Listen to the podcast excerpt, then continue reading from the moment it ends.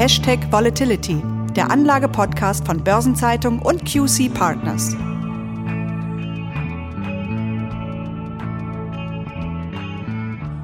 Liebe Zuhörerinnen und Zuhörer, ich begrüße Sie herzlich zu einer neuen Episode von Hashtag Volatility, dem Anlagepodcast von Börsenzeitung und QC Partners.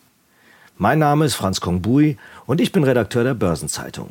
Und mein Gesprächspartner ist wie stets Thomas Altmann, Leiter Portfolio Management von QC Partners. Heute befassen wir uns mit dem Themenkomplex Entwicklung der Zinsen und zunehmende Inflationserwartungen.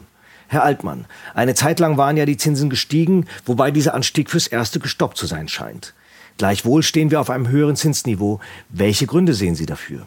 Ja, da gibt es gar nicht den einen Grund, das ist eine Kombination aus mehreren Gründen. Na gut, dann schlüsseln Sie das bitte für unsere Zuhörerinnen und Zuhörer auf. Welche sind das im Einzelnen? Zum einen sind da die immensen Rettungspakete rund um den Globus. Diese werden im Wesentlichen über zusätzliche Staatsanleihen finanziert. Das erhöht das Angebot und drückt damit auf den Preis. Gleichzeitig steigen die Verschuldungsquoten an, sodass die Bonität der Staaten abnimmt. Für dieses erhöhte Risiko fordern die Anleger einen höheren Zins als Risikoentschädigung. Dazu kommen ein positiver Wirtschaftsausblick auf die Post-Covid-19-Ära sowie eine steigende Inflationserwartung, die sich sowohl auf den positiven Wirtschaftsausblick als auch auf die permanente Ausweitung der Geldmenge zurückführen lässt. Und last but not least die jüngste Neuemission der siebenjährigen US-Staatsanleihe, die im Vergleich zu vorherigen Neuemissionen nur sehr gering überzeichnet war. Und welche Faktoren tragen zur Beschleunigung dieses Trends bei? Zum einen sind das die Trendfolgestrategien, die in einen bestehenden Trend hinein allokieren und diesen so verstärken. Und diese Trendfolger sind oder waren wohl alle Renten short positioniert. Ein weiterer Punkt kommt aus den USA. Und das sind die Mortgage Bonds, also verbriefte Immobilienkredite. Das müssen Sie kurz erklären. Gerne. Durch die höheren Zinsen ist für die Immobilienkäufer eine vorzeitige Refinanzierung dieser Immobilienkredite unattraktiver geworden. Dies wiederum reduziert die vorzeitigen Tilgungen und verlängert somit die erwartete Laufzeit und Duration dieser Kredite. Um sich gegen diese verlängerte Duration abzusichern, haben die Portfolio-Manager Treasury Futures, also Futures auf US-Staatsanleihen verkauft. Das nennen wir den Convexity Hedge. Und diese Hedge-Aktivität hat den Aufwärtsdruck auf die Zinsen zusätzlich verstärkt. Könnten Sie bitte den Zinsanstieg bei den Staatsanleihen quantifizieren? Natürlich. Dieser Zinsanstieg ist bei längeren Laufzeiten deutlich stärker ausgefallen als bei kürzeren. 30-jährige Bundesanleihen hatten im Dezember noch eine Tiefrendite von minus 0,24 Prozent. Im Februar lag diese im Hoch bei plus 0,27 Prozent. Das ist ein Anstieg um gut ein halbes Prozent. Bei zehnjährigen Bundesanleihen lag dieser Anstieg noch bei gut 0,4 Prozent, bei fünfjährigen bei 0,3 Prozent. Das klingt nach einer deutlichen Zunahme der Steilheit in der Zinsstrukturkurve. So ist es auch. Die Zinsdifferenz zwischen 30 und 5-jährigen Deutschlandanleihen hat den höchsten Wert seit mehr als einem Jahr erreicht. Und ist das in den USA ähnlich? In den USA sind sowohl der Zinsanstieg als auch die Steilheit der Zinsstrukturkurve noch viel stärker ausgeprägt. Die Renditen 30-jähriger Staatsanleihen sind hier auf bis zu 2,4 Prozent gestiegen. Zum Vergleich, im August lagen diese noch halb so hoch bei 1,2 Prozent. Bei 10-jähriger Laufzeit betrug der Zinsanstieg seit August 1,1 Prozent. Und die Zinsdifferenz zwischen 30 und 5-jährigen Staatsanleihen ist hier auf ein 7-Jahres-Hoch geklettert. Ja, das ist eine ganze Menge. Über welche Kursverluste sprechen wir denn da? In den USA haben 10-jährige Treasuries seit August zwischenzeitlich 9% verloren, 30-jährige sogar 26%. In Deutschland ist es jeweils etwa die Hälfte. Noch höher sind die Verluste bei den ultralangen Laufzeiten von bis zu 100 Jahren. Und sind Renditeanstieg und Kursverluste bei Unternehmensanleihen ähnlich groß? Das ist tatsächlich interessant. Bei den Unternehmensanleihen sind die Anstiege deutlich geringer ausgefallen. Schauen wir exemplarisch auf Unternehmensanleihen der Eurozone mit zehnjährigen Laufzeiten. Für AA geratete Anleihen sind die Renditen hier um 0,37 Prozent angestiegen, für BBB geratete sogar nur um 0,3 Prozent. Das ist beides deutlich geringer als bei den Staatsanleihen. Schauen wir auch hier zusätzlich auf die USA. Wie sieht es denn auf der anderen Seite des Atlantiks aus? Hier für Triple B geratete Anleihen, die ein Investment Grade Rating haben, sind die Renditen um 0,69 Prozent angestiegen. Also auch hier ein deutlich geringerer Anstieg als bei den Staatsanleihen. Und richtig interessant wird es im Non-Investment Grade Bereich. Für Double B geratete Unternehmensanleihen sind die Renditen seit August sogar zurückgekommen. Und das liegt an den deutlich engeren Credit Spreads, mit denen Unternehmensanleihen zurzeit gehandelt werden. Teilweise sind diese Spreads so eng wie seit 20 Jahren nicht mehr.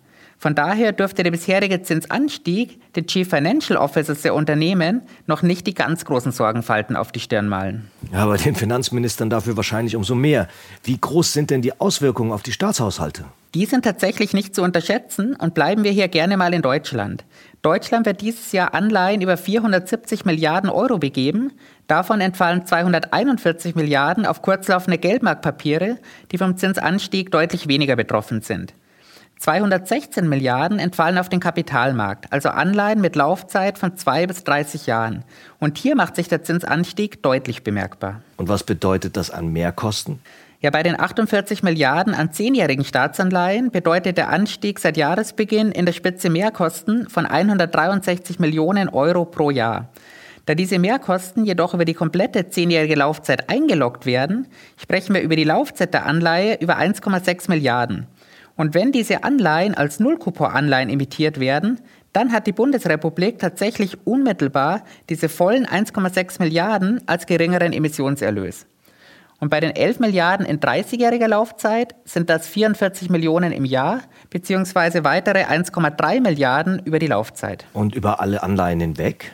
Da sind wir dann bei 728 Millionen Euro im Jahr beziehungsweise 5,3 Milliarden Euro über die gesamte Laufzeit der Papiere. Die Märkte werden derzeit von Sorgen von einem Wiederanstieg der Inflation, einer sogenannten Reflation bestimmt. Das Schlagwort Reflation Trade macht die Runde. Welche Entwicklungen sehen Sie hier? Ja, unterscheiden müssen wir hier zwischen Reflation und Inflation. Reflation bedeutet, dass die Preissteigerung nach einer Phase der Deflation oder zumindest der unterdurchschnittlichen Preissteigerung auf den normalen gewünschten Pfad zurückgebracht wird. Das geschieht in der Phase, in der sich die Wirtschaft dem Ziel der Vollbeschäftigung wieder annähert. Dagegen ist Inflation die Preissteigerung in Zeiten maximaler Kapazitätsauslastung. Deshalb wird Reflation deutlich positiver wahrgenommen als Inflation. Eine Preissteigerung von 2% wurde Deutschland ja seit Mitte 2019 nicht mehr erreicht, in den USA zumindest seit einem Jahr nicht mehr. Aber zumindest die Erwartungen an die Preissteigerung nehmen deutlich zu. Das stimmt. Tatsächlich sehen wir, dass die erwartete Preissteigerung in den USA erstmals seit dem Jahr 2018 die 2%-Schwelle wieder überschritten hat. In Deutschland ist die Inflationserwartung zum ersten Mal seit 2018 wieder über die 1%-Schwelle geklettert. Wir sehen hier also im Moment noch keine Inflationserwartungen, die deutlich über den historischen Werten liegen würden. 2% Inflation sind ja auch die Ziele der Fed und der EZB. Sowohl Jerome Powell als auch Christine Lagarde haben zuletzt betont, an der lockeren Geldpolitik festhalten zu wollen. Angesichts des Zinsanstieges kann man das durchaus als verbale Intervention betrachten. Haben Sie Ihr Ziel erreicht? Im Moment würde ich sagen, ganz klar ja. Denn zumindest fürs Erste scheint der Zinsanstieg ja gestoppt. Paul hat betont, dass das Erreichen der beiden Fettziele, 2% Inflation und Vollbeschäftigung, noch in weiter Ferne liegt. Von daher werden die monatlichen Käufe von 120 Milliarden Dollar, aufgeteilt auf 80 Milliarden Staatsanleihen und 14 Milliarden Mortgage Bonds, sicherlich noch einige Zeit weitergehen. Mit einer Zinserhöhung ist in den USA vor 2024 ohnehin nicht zu rechnen. Und die EZB hat die monatlichen Anleihekäufe im Rahmen des Pandemieprogramms ja bereits bis zum März nächsten Jahres verlängert. Dazu hat die EZB bereits mehrfach und über verschiedene Personen verbal interveniert. Und das hat den gewünschten Zweck, eben den Zinsanstieg zu stoppen, definitiv erreicht. Und wenn das nicht reichen sollte, welche Möglichkeiten haben die Notenbanken, um einem weiteren Zinsanstieg entgegenzutreten? Eine Erhöhung der Kaufprogramme ist natürlich immer eine Option. Allerdings müssten die Notenbanken gar nicht zwingend mehr Geld in die Hand nehmen, denn eine weitere Option besteht darin, die bestehenden Käufe auf der Kurve nach hinten zu verschieben. Also bei den Laufzeiten zu kaufen, bei denen die Zinsen besonders stark angestiegen sind. Und eine dritte Option besteht in dem, was offensichtlich innerhalb der EZB zuletzt wieder diskutiert wurde. Eine weitere Absenkung des Einlagesatzes noch weiter unter die Null. Möglichkeiten haben die Notenbanken also genügend. Ja, Sie betonen schon, dass die Notenbanken einem Zinsanstieg im Zweifel nicht nur verbal entgegentreten werden. Was sind denn die Gründe dafür? Der erste Grund ist recht simpel. Die Notenbanken möchten die Finanzierungsbedingungen so locker halten, dass sie für Staaten und Unternehmen nicht zum Problem werden. Der zweite ist eine Lehre aus der Vergangenheit. 2013 ist der damalige Fed-Chef Ben Bernanke mit dem Taper-Tantrum in die Geschichtsbücher eingegangen. Bernanke stellte damals eine Reduzierung der monatlichen Anleihekäufe im Rahmen von QI3 in Aussicht. In der Folge stiegen die zehnjährigen US-Zinsen von zuvor 1,6 Prozent auf 3 Prozent an. Die Aktienmärkte gaben weltweit deutlich nach. In Deutschland führte dies 2013 zu einem Zinsanstieg um 0,7 Prozent und einem DAX-Rutsch um 10 Prozent.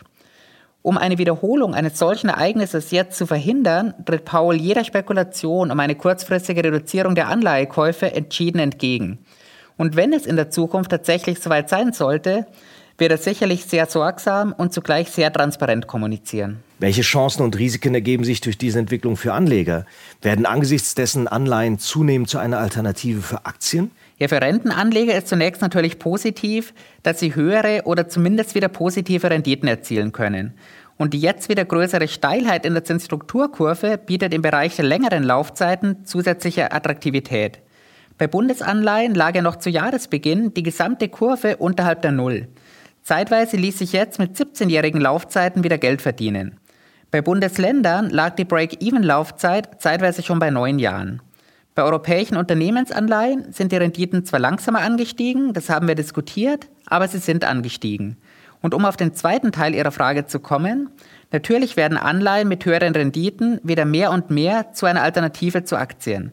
Das gilt insbesondere für die USA. Dort dürfte die Zeit der Alternativlosigkeit der Aktie erstmal vorbei sein. Nehmen wir dabei wie immer die Volatilitäten genau unter die Lupe. Wie sieht die Entwicklung hier aus? Ja, die implizite Einmonatsvolatilität des Bund Future ist von einem Januar-Tief bei 3,3 auf ein Februar-Hoch von 4,8 angestiegen. Das mag zunächst einmal nicht noch viel klingen, ist aber ein relativer Anstieg um beinahe 50 Prozent. Beim US Treasury Future war der Anstieg noch ausgeprägter, von 2,9 auf 4,5. Und das sind dann mehr als 50 Prozent. Das zeigt, wie nervös der Staatsanleihemarkt war und in Teilen auch immer noch ist. Können Sie denn für uns einen Ausblick wagen, wie weit die Zinsen in Deutschland noch steigen können? Das ist natürlich nicht ganz einfach. Am kurzen Ende ist das Aufwärtsrisiko sicherlich begrenzt, da die EZB über Jahre nicht an der Zinsschraube drehen wird. Dazu kommt, dass Deutschland weiterhin als solides Land der Währungsunion gilt. Sollten beispielsweise in Deutschland die Fünfjährigen auf den EZB-Einlagesatz von minus 0,5 Prozent steigen, würde das automatisch bedeuten, dass die Zinsen in allen anderen Euro-Ländern über diesem Einlagesatz lägen. Von daher kann ich mir kurzfristig kaum mehr als diese minus 0,5 Prozent vorstellen. Größere Anstiege am langen Ende müssten dann über eine noch steilere Zinsstrukturkurve erfolgen. Ich gehe aber auch hier nicht davon aus, dass wir die Null für zehnjährige Bundesanleihen so schnell sehen werden. Denn dann wären alle anderen Euro-Staaten hier im positiven Bereich. Von daher sehe ich für Deutschland, anders als für die USA, auf sehr lange Sicht Renditen für lange Laufzeiten unterhalb der Inflationserwartungen. Vor Monatsfrist hatten wir uns in diesem Podcast ja intensiv mit den Kryptowährungen befasst. Und die Sorge vor einer Inflationsbeschleunigung infolge der expansiven Geldpolitik sowie die Ausweitung der Staatsschulden in Reaktion auf die Corona-Krise gelten vielfach auch als Faktoren für das Investment in Kryptowährungen. Wie wirkt sich die momentane Lage hier aus, beziehungsweise wie schätzen Sie die Perspektiven ein? Ja, Kryptowährungen wie der Bitcoin bieten aufgrund ihrer Konzepte langfristig einen Inflationsschutz, das ist richtig. Und die angestiegenen Inflationserwartungen sind sicherlich einer der Gründe für die zuletzt deutlich größere Nachfrage nach Bitcoins. Wer sich für diesen Weg entscheidet, muss allerdings trotzdem gute Nerven mitbringen. Denn die Schwankungen der Kryptowährungen waren zuletzt auch überdurchschnittlich hoch. Also auch hier bemerkenswerte Volatilitäten. Herr Altmann, ich danke Ihnen herzlich für diese interessanten Ausführungen und ich bedanke mich bei unseren Zuhörerinnen und Zuhörern für Ihr Interesse. Am Freitag um 7 Uhr morgens erscheint übrigens wieder eine neue Folge von 7 Tage Märkte, die Wochenvorschau der Börsenzeitung, zu hören auf allen gängigen Podcast-Plattformen. Weitere Informationen hierzu finden Sie in den Show Notes. Und in zwei Wochen kommt die nächste Episode von Hashtag Volatility, dann wieder mit meiner Kollegin Christiane Lang und einem anderen spannenden Thema. Bis dahin wünsche ich Ihnen, Herr Altmann, sowie auch unseren Zuhörerinnen und Zuhörern weiterhin alles Gute. Bleiben Sie gesund.